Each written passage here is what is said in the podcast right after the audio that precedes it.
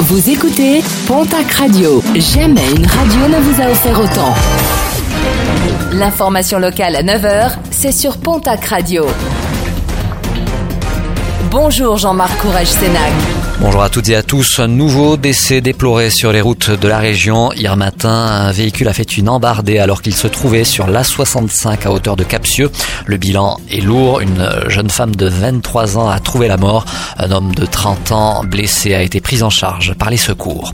73 emplois en moins. Sintertech Oloron va fermer. Décision du tribunal de commerce de Grenoble qui a prononcé mardi la liquidation judiciaire de l'entreprise. Selon la CGT, cette décision est assortie de 15 jours de continuation d'activité. La visite de Nicolas Dupont-Aignan demain vendredi dans les Pyrénées-Atlantiques. Une visite dans le cadre des élections municipales à Bayonne et Pau où il viendra soutenir respectivement Pascal Lecellier et Joseph Damour, les candidats de son parti Debout la France. En sport rugby, le match avancé de la huitième journée de Pro D2. Provence Rugby affronte Oyonnax ce soir. En ce qui concerne les clubs du Sud-Ouest, à noter demain vendredi le déplacement de Mont-de-Marsan à Perpignan. Et Biarritz de son côté reçoit l'équipe de Nevers. En top 14 cette fois-ci, des retours sur le terrain à la section paloise, écartés en raison de blessures. Baptiste Pessanti et Julien Delannoy pourraient faire leur retour dans l'effectif béarnais dès ce samedi face à Castres.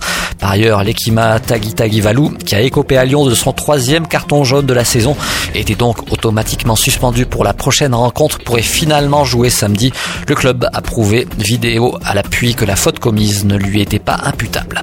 Mauvaise nouvelle, en revanche, en ce qui concerne l'aviron bayonnais, André Gorin, le troisième ligne centre du club basque, souffre d'une rupture du ligament latéral interne du genou gauche.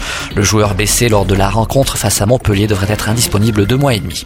Et puis, les dates de la 15e édition de l'International Freeride Film Festival sont désormais connues.